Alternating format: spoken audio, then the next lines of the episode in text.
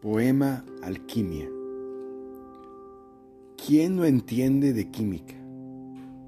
Estar en el mundo y no ver nada más que los ojos de la amada.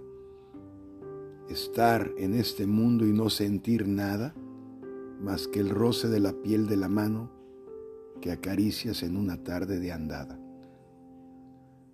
Alquimia que mezcla los fluidos del universo en tu propio cuerpo no tener sentidos, oído, olfato, tacto, gusto, vista, tan solo para esa persona soñada. Eso pasa una vez en la vida. Encontrar la piedra filosofal, el elixir de la eterna alegría. No existe ningún metal ni fluido en el universo que te dé tal sentimiento. La alquimia de un ser amado te ha transformado te has enamorado.